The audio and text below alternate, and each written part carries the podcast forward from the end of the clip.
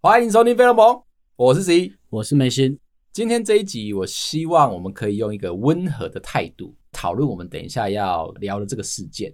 你会感觉到我声音是不是放的很轻柔，然后有一点这个惧怕、嗯，胆战，因为我们等一下要来讨论我们的邻居，好多话可以讲。我们最近其实开始在找新的录音室，想要搬出去。但是搬出去不是因为现在的录音环境不好哦，是我的邻居不是太好，有时候会造成梅心的一些负担。他常常花很多的时间在后置，在处理一些很奇怪的一些噪音，都是因为我们的邻居。我觉得蛮厉害的，虽然我都会有回复啊，但你都说没有，那个是你的极限。我们的邻居呢是一个操盘大师，他在这里。的工作就是认真的操盘给大家看，他甚至还有开一堂课，专门在教大家怎么样认真的当韭菜 认真的可以赚钱，对，认真的可以赚钱。他的年纪稍大，所以呢，他常常会体现出一些他身体不舒服的这些征兆。我记得最早之前啊，开始有一些不同的想法的时候，就是疫情刚开始，大家要全部戴口罩，告诉你说，你只要一有咳嗽，一有发烧，你就要赶快去看医生哦。我们就在那一天录音的时候，这个可爱的邻居啊，他开始出现了一些咳嗽的症状，而且他在室内，他其实没有戴口罩，我们是有点担心，想说，哎，是不是应该好好的关心他？正当我们录完音走出来，我想要去关心他的时候，他人不在位置上面，所以我就告诉我们家的柜台妹妹，跟她说，等一下啊，你可不可以帮我告诉阿伯说，身体如果最近真的状况不好的话，赶快去看医生。他如果不在的话，我会觉得很孤单。隔了两天，我们家的柜台用 LINE 告诉我说，阿伯没有事情。阿伯很义正言辞的告诉我们，他只是因为在吃葱油饼，而且加了辣椒，他不小心去呛到了，是有点牵强。有时候，如果你耳朵很灵，你可能会听到呃，我们的音档里面会有一些背景的声音，大部分都是阿贝发出来的。阿贝很容易咳嗽。我都不知道他一天要吃几个葱油饼，或者是 想咳嗽就吃一下，然后到底要吃多辣？因为看起来他好像不太能吃辣，可是你知道吗？那就不要加，是人逼你是不是？你要知道一件事情，你是宜兰人嘛？嗯，你对于葱油饼啊是非常挑剔的，叫你去把你家附近全部的葱油饼都吃完的话，可能要花你半个月、一个月的时间。哦，对，后来开好多哦。对啊。身为我们台北人哦，我们对于葱油饼这件事情，可能就只有那一两家啊。你很想吃，如果那家葱油饼又标榜一定要加辣椒才好吃，那你是不是就没得选择？你为了要吃它，你就只好加辣椒。阿北很像骗人的地方是，葱油饼应该不会早上开。宜兰人的生活调性都比较偏小吃类型的，都是晚上才开嘛，下午晚上嘛。对啊，但是我们台北太阳一起来就开始吃葱油饼嘛。还加很辣，这样要加很辣，一定要加很辣，因为那是那家葱油饼的特征。附带一提啊，我觉得阿伯有在做一些副业。他每次把他的房门打开的时候，你会看到非常多的保健食品、营养类型的啊，增强体力的啊，然后一些生活用品啊，洗衣精、洗发精，他都有在他的房间里面。这也是为什么我们可能最近需要去找房子的原因。前几天我们来录音的时候，我被吓到，阿贝在盘点他的东西啊。我们外面其实是一个比较开放式的座椅区，假日的时间通常都不会有人坐。我那天门一打开来，我吓到，桌上全部都摆满阿贝在盘点东西，有点像什么屈臣氏。他很厉害哦，所有的东西都不重复，量都特别的大。阿贝已经囤了这些货，大概囤了一年了。我一直在思考一件事情，什么时候要卖掉？阿伯还在努力，到底是怎么可以办得到？有机会，如果我可以把照片给你看的话，你会吓死，多到一个所有的桌子都放不下。隔天啊，我去跟我们的柜台妹妹讲这件事情，柜台妹妹跟我说，阿贝其实有预告一下，说他假日会做这件事情。大家都以为阿贝的办公室很小一间，那势必他可以囤的货一定不多，他自己在房间内就可以解决，就把照片拿给柜台妹妹看。哦，原来是一间屈臣氏啊！我 那天来真傻眼。那一天呢、啊，阿贝从早盘点到晚上，最后我们真的受不了了，只能跟阿伯说：“哎、欸，你要不要出去吃饭一个小时？办公室的时间让给我好不好？不然的话，我可能今天录不出东西来，我会很焦虑。”哎，他很厉害哎，三平的办公室很小间嘛，很小间。居然还要请工读生三个人，对啊，来帮他一起盘点，而且盘点不完哦。这已经不是 Seven 等级了。我那天有侧面打听到，阿伯在盘点的时候，他刚好出去，有机会让我跟其他的工读生聊天。工读生说，阿北要求他们要做盘点以外，所有的明细，包含了上架的位置，都要弄得一清二楚，都要有一个事前规划。才可以搬进去他三坪的那个房子里面。OK，那他没有对外营业啊？他 在忙什么？我猜是因为年底了啦，准备开始把这些货都清出去。可能是因为前一阵子疫情的关系，大家都在网络上买东西，都不会到实体店。但是现在慢慢的好转了嘛，所以他有可能可以开始做他想要开的杂货店这件事情。对，真的很像。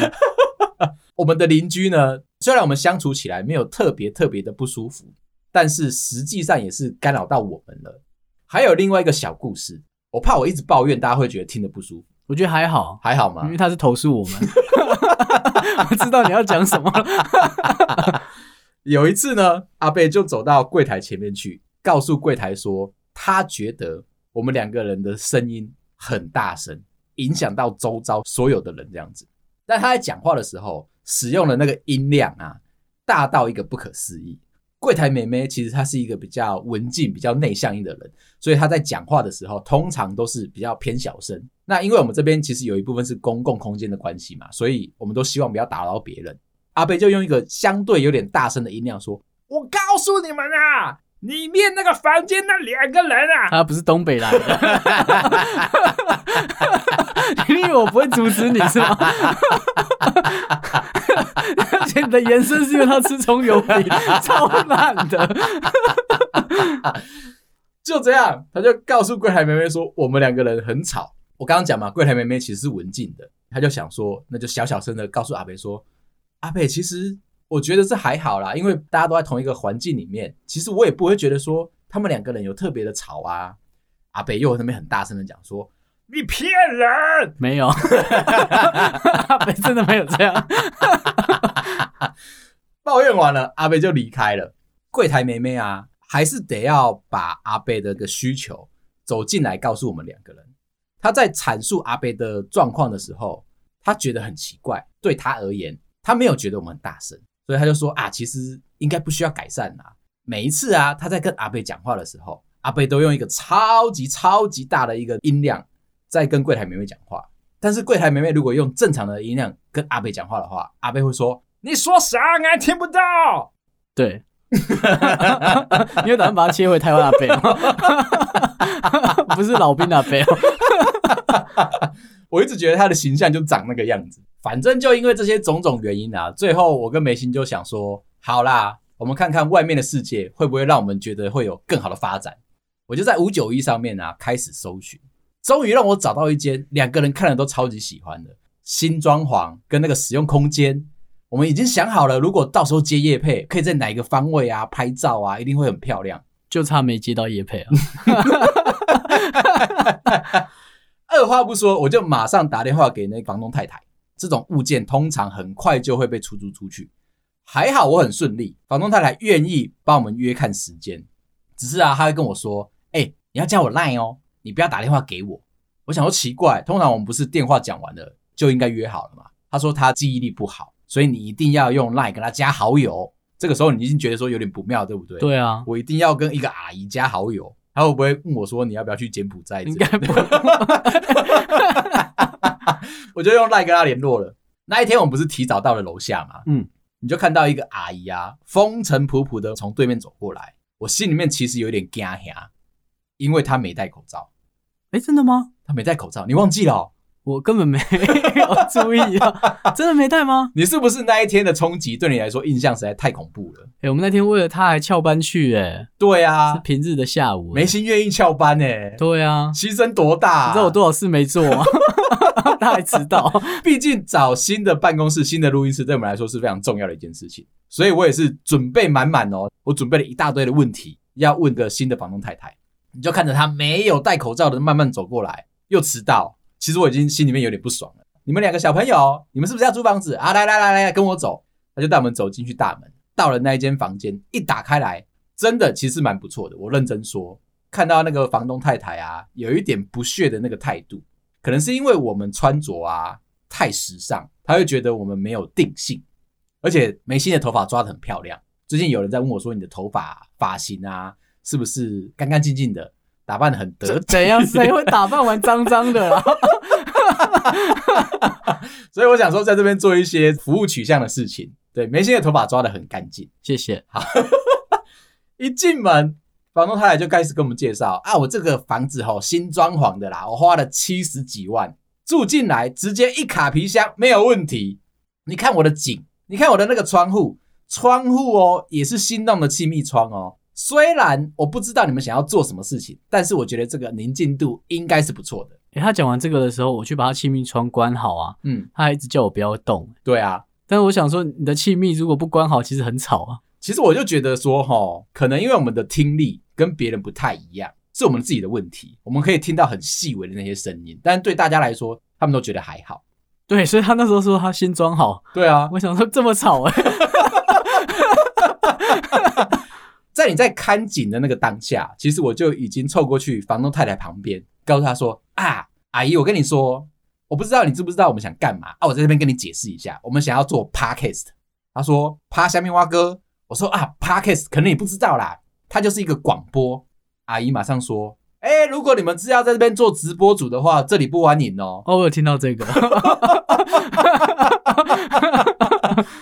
我们这边的邻居啊，我们这边的邻居大家都是很安分守己的，不想要人来人往、进进出出啊。如果你要做一些比较复杂的事情的话，我们这边比较不欢迎。”其实他已经起身准备想要离开了。我说：“阿姨，等等，没有没有没有，这个东西只是一个线上广播啊，而且我们两个也会很少使用这个环境，一个礼拜可能就来个两三天，你都不用担心你的装潢会被破坏，我们还会把隔音什么都做好的。”他才有一点心软。就再回来告诉我说：“好啦，我是看你很有诚意哦，我才继续要听你讲话，不然的话哦，你可以准备打包走了哦。”我突然间好像刚刚是阿汉上身，对不对？对啊，我想说你今天好复杂，我就开始跟房东太太在聊天哦。原来他这个房子可能是新装潢的。我为什么说可能？他告诉我说，原屋主其实人在美国。哦，所以他不是原本的房东，他好像是二房东，他是来带看的，而且他又告诉我，他这边啊，每年缴那个房屋税啊，一两万块很贵，你就会觉得奇怪，你又不是原屋主，那装潢是你弄的，你花了七十几万，然后房屋税也是你缴的，还是他刚从美国回来，一人分饰两角。第二个，他的态度会觉得说，你要租不租随便你，他觉得他的整个的物件都非常的好。聊到这边，开始跟他讲，哎，我们可能会有夜配，我觉得它的环境非常的优美，装潢也很适合，说不定我们到时候夜配可以摆在哪里，拍起来就已经觉得非常有质感，才让他稍微有点卸下心防，开始跟我介绍他的窗户。他告诉我说，那扇窗看出去就可以看到对面充满绿地的绿荫的这个景色，拍起来一定很漂亮。白天的时候，晚上的话也不一样。那重点是什么？有窗帘。所以有两个景子，有开窗跟没开窗。因为有窗帘，当你今天在拍夜配的东西，觉得说枯燥乏味的时候，你就把窗帘摇下来，黑色的窗帘搭配起窗外的那个景色，就有不一样的感受。对，你就看不到外面。其实我在这里是气馁的，你知道吗？我原本以为我交朋友的能力呀、是顺畅的，包含了技工都已经跟我已经是麻吉了，这种阿姨不是问题。但我没想到她的防卫心这么的重，她觉得我们两个不太行，而且她在这边又开始讲啊，你们两个赶快决定哦，其实还有别人在等，已经有一对小情侣准备要住进来了哦。如果他们谈好的话，我心里面其实有点踌躇。我想说，哎，我们这么快就要被打枪了，对不对？这个时候，她接到一通电话，是她的一个闺蜜打来的，在邀约说他要出去玩。你看哦，这个阿姨人真的是很可爱，她在现场就直接开始跟人家聊起来了，而且她开扩音，很 少人这么大方的聊天。完全不在乎哦。他要去永安渔港玩吗？是哦，对。他强制大家一起听，他约哪里？挂下电话之后，告诉我说约好了跟别人出去玩，这两天你都不要打扰他。其实我会有点担心，如果这么好的物件被别人抢走，如果我没办法在当下做决定，心里面会有一点紧张嘛。这么重大的一个决定，这个物件那么好，就在我们原本的办公室附近而已。我们两个不用大费周章的，然后要搬东西到很远的地方。啊，阿姨人又这么的和蔼可亲，还会告诉你说她要出去玩，叫你不要打扰她。那你是不是会想说，我应该要非常温柔的问一下阿姨，什么时候给她答案？阿姨就告诉我啊，我这两天要出去玩，很忙啦，没事，你不要找我。如果你没有要租，你也不要找我哦。我对他讲的好呛哦，很呛，心里面其实是受伤的。当你走进来开始跟他聊天之后，我觉得。他就心情就软化下来了，主动跟我介绍说：“哎、欸，你看我们这边有插座啊，这个装潢都是全新的。你看啊，我之前花了七十几万啊，这个造景莫兰迪的蓝色，漂亮了吧？他讲得出莫兰迪哦。然后这些层架啊，你可以在这边摆什么东西啊？他还透露出来，前一任房客为什么要搬走，就是因为赚大钱。后来我把这个问题告诉我身边的朋友，他说他们去租房子的时候。”每一个房东都这样说。前一个租客为什么要离开？因为他赚大钱。哦，我以为是我们难得遇到哎，我们是不是很好骗啊？每个人都是在这里长大之后，他就出去了，都租的非常的久。这边是不是一块非常厉害的风水宝地？懂了。如果你有幸租下这个位置的话，你有可能业配会满满满哦，开始不用烦恼说。回去要怎么样跟老婆交代？嗯，因为我们这一次又出来又要要换房子，什么一大堆的这样，对，又加钱了，预算默默的拉高。聊到这边的时候啊，我已经觉得说房东阿姨好像有一点怪怪的，前后文其实对不太起来。又说这个房子的原屋主是他美国的朋友，然后又说他花了七十几万装修这里，感觉他好像是二房东，又好像不是。我心里面带着一个存疑的时候，他已经帮我把门打开了。她要送客了，我猜她要去跟她的闺蜜讨论啊，永安渔港的整个流程。就在我们离开的时候，我们不是就问了一个小问题，说：“哎，阿姨啊，那如果我们有一些垃圾啊要倒的话，我要怎么样帮你打扫环境啊？该怎么做？”阿姨就带我们从楼梯间走下去，到了垃圾场，就说：“啊，你们垃圾就可以放在这里啊！啊，我也很少来啦，我刚刚也是凭印象才找到这个地方的。哎，你看那边有只老鼠哎、欸，对啊，我想说老鼠就不用介绍。”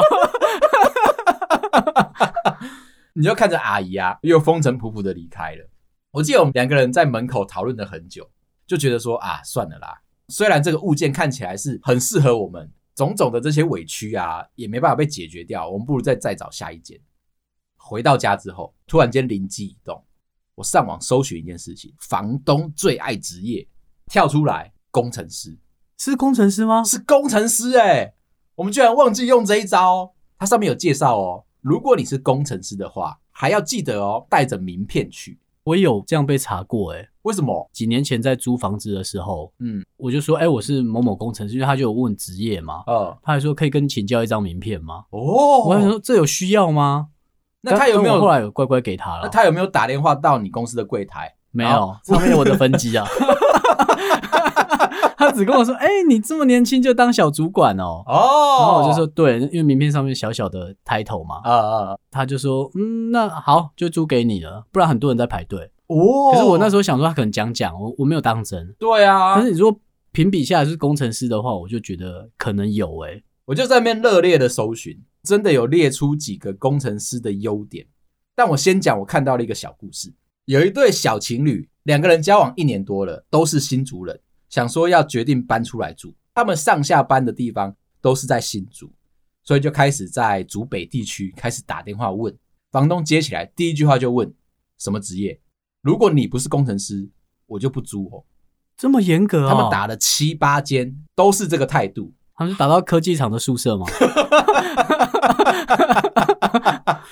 可能是因为他们在那个区域啦，竹北嘛，嗯、那你、哦、比较密集啊。对啊，你走过去，大家都穿着格子衬衫嘛，嗯，相对来说很多木村拓哉，所以他们其实是有一点麻烦的。那女生是做美容美发业的，两个人收入都很高哦，都比工程师的收入来的高哦。那很简单，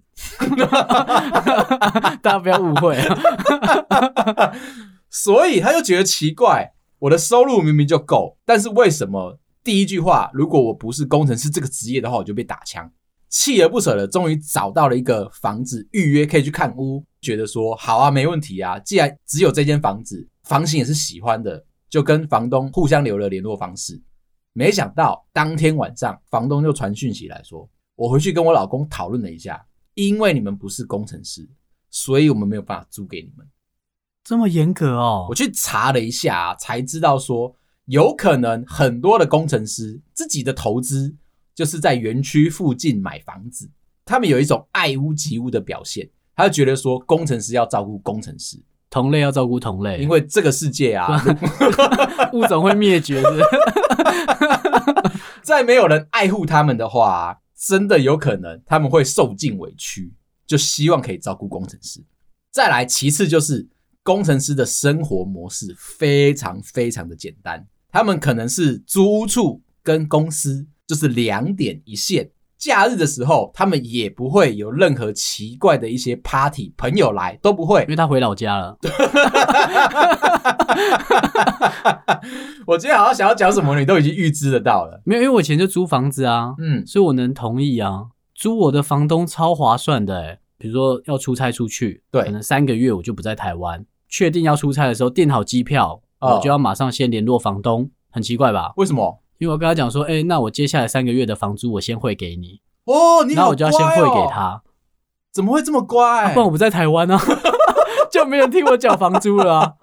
我以为你是会打电话跟他说，哎，我先 hold 着这三个月，不要以为说我人消失了，因为常常会有那种你欠钱嘛，或者是你被勒了之后，你就自己就跑掉的那一种，希望房东不要介意。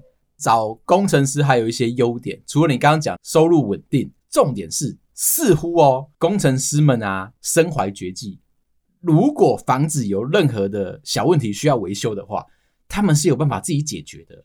你可以，我修了很多，这种事情不是应该直接交办给房东来处理就好了吗？可是你没有时间等他白天约人来修理吗？嗯，一定会想说好吧，晚上自己把它修完哈，哦、不然你还为了他请假哎、欸。哦，你的特休不是可以随便用的。你知道我那个朋友阿宽啊，他不是一个标准的包租公吗？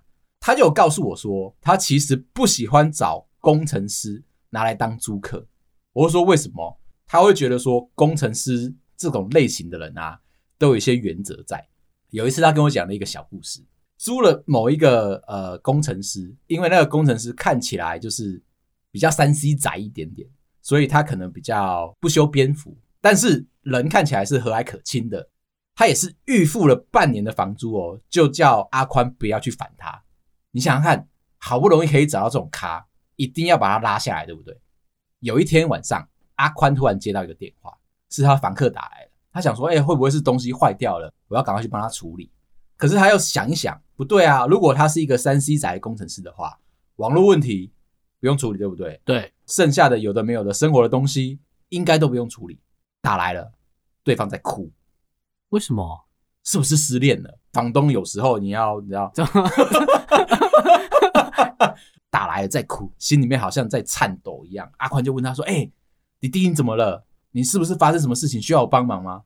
快来救我！快来救我！”怎么了？怎么了？怎么了？你人在哪里？我在家里，快来救我！怎么了？有蟑螂！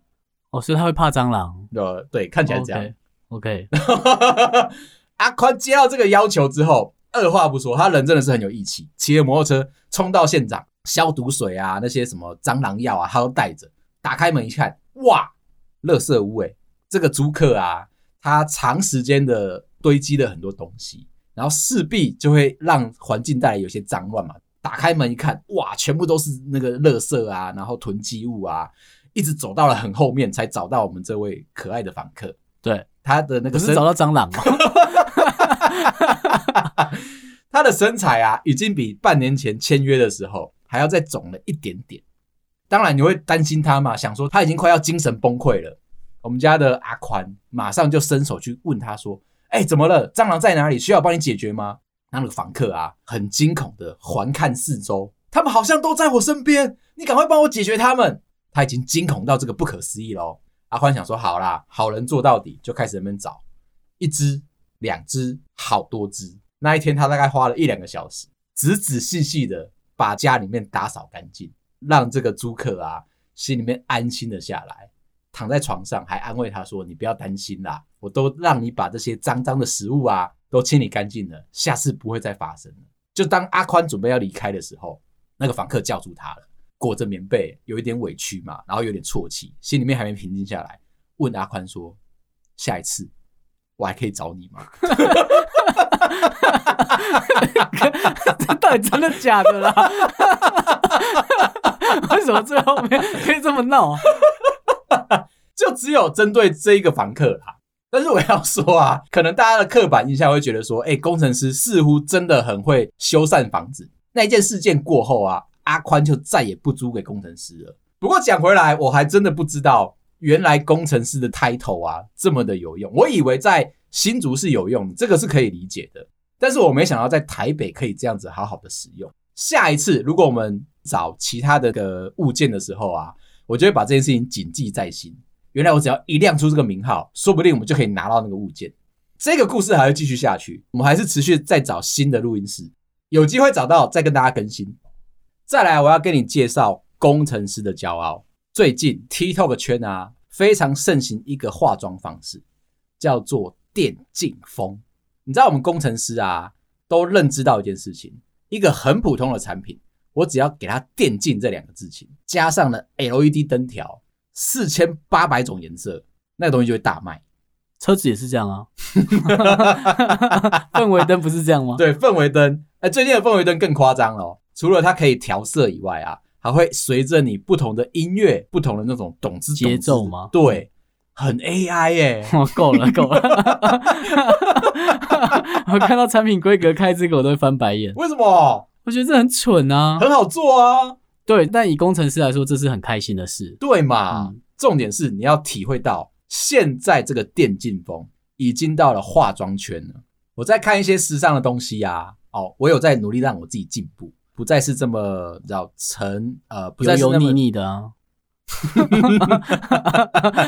那个是阿宽的故事，oh, okay. 那不是我，我还没出来，我不是他的房客。OK，然后就看到了这件事情，LED 眼线最新的大流行，如何让你的眼睛画起来有 LED 的效果？什么意思啊？他们会开发产品吗？我，我做的有点腻了，就是把很多的这种荧光色系的这些颜色，把它放在眼线上面。让大家觉得说，哎、欸，你是一个很时尚的人，时尚的造型，哦，像开 LED 灯的样子。对对对对对对对对对，我就觉得这一点上面啊，身为一个工程师，无上的光荣。我们现在在引领潮流喽。曾经我们是那个不被时尚给接纳的那一群人，对不对？包含了房东，可能也都不接纳我们。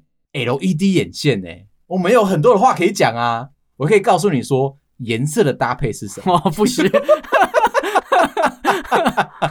比起我们跟大家介绍哪一个荧幕比较好，哪个颜色啊，这些技术啊，电视啊，这些虽然都跟颜色有关系，但是你今天所以你要教眼线的是不是？适可而止哦。我们似乎有在让这个世界变得更好。那你觉得是好看的吗？我觉得好看。如果你老婆画呢？嗯，好看。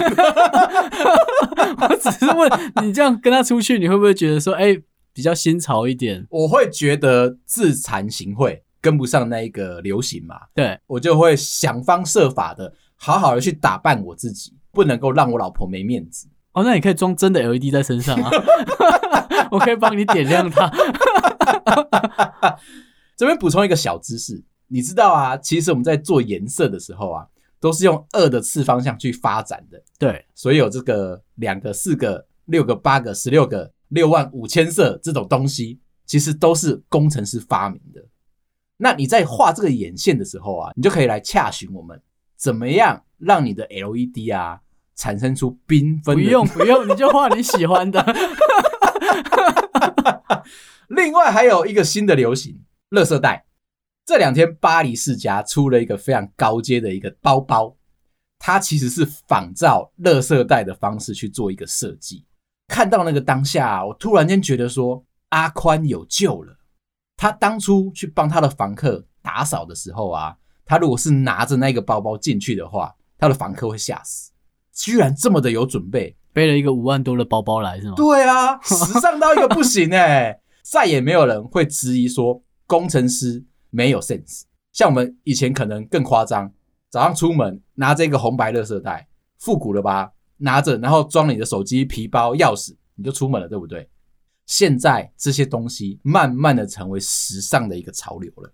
我之前还不小心骂那些同事啊，你是没有钱买包包吗？慢慢的这些东西都回来了，不能够 diss 工程师喽。他们其实是走在时代的前端。之前就是骂了这样的工程师，我看了我的同事，嗯，他就拎着电脑啊、滑鼠啊，什么都用很烂的塑胶袋装进来，嗯，我说为什么你不去拿一个包包？他说没有，这个袋子还是他刚才去买面包的时候老板给他的。嗯、那因为他要拿面包，又要拿笔电那些，他觉得不好拿，哦、所以他把全部东西都装在袋子里面，所以那袋子显得很小，笔电很长，他就这样拎着走进来。可是你不觉得那个袋子很坚固吗？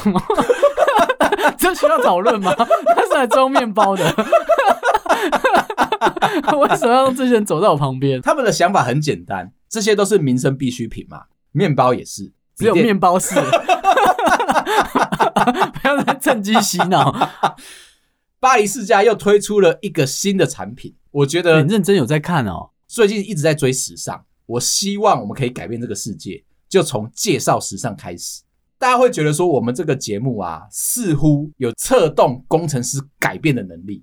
我们想的越多，讲的越多，他们吸收完之后，这个世界会越……他们就会去买面包拿袋子。话不要只听一半，OK，后面才是重点。那现在，如果我跟你说，他们拿着这个塑胶袋已经在改变世界的话，他话如果只听一半，你是不是觉得很委屈？但我现在告诉你说，后半段才是重要的。平常在路边、在街边、在小吃店，不起眼到一个夸张的地步。你走过去撞到一个工程师，然后你就看到这边，哎呦，你怎么撞我？谁不是这个反应呢、啊？是白痴是？忍不住想骂你啊！他就会闹你哪间公司的，然后这个时候你们不是在比谁的块头大。你是看谁名片递出来，或者是个备局有没有狗牌推出来，哪一间公司大，另外那个人就会乖乖退下了。最近啊，在网络上有风靡一个影片，当两台车狭路相逢，进入到一个前后不让的状况底下的时候，黑狗跟白狗走在独木桥上面，你该怎么样处置？小朋友这个童话故事会告诉你说，两个人不应该争吵，应该退后，然后一个人先走，另外一个人再走过去，就不会卡在中间了。可是你今天是两台车子。会在路中间，这个时候你该怎么办？他们就提出一个很棒的想法：猜拳。OK，所以这个影片就告诉你说，如果你要礼让对方，用猜拳的方式就可以解决了。但是如果回到刚刚那个故事，黑狗跟白狗两个人在独木桥上面狭路相逢，谁要先让谁？如果你在金山街，就是怎么样？就看谁的背局大，然后就赢了。好啊，今天就先聊到这边了，谢谢大家收听。如果有兴趣的话，麻烦到各大收听平台帮我们五星点赞、订阅、留言、加分享，谢谢大家，拜拜。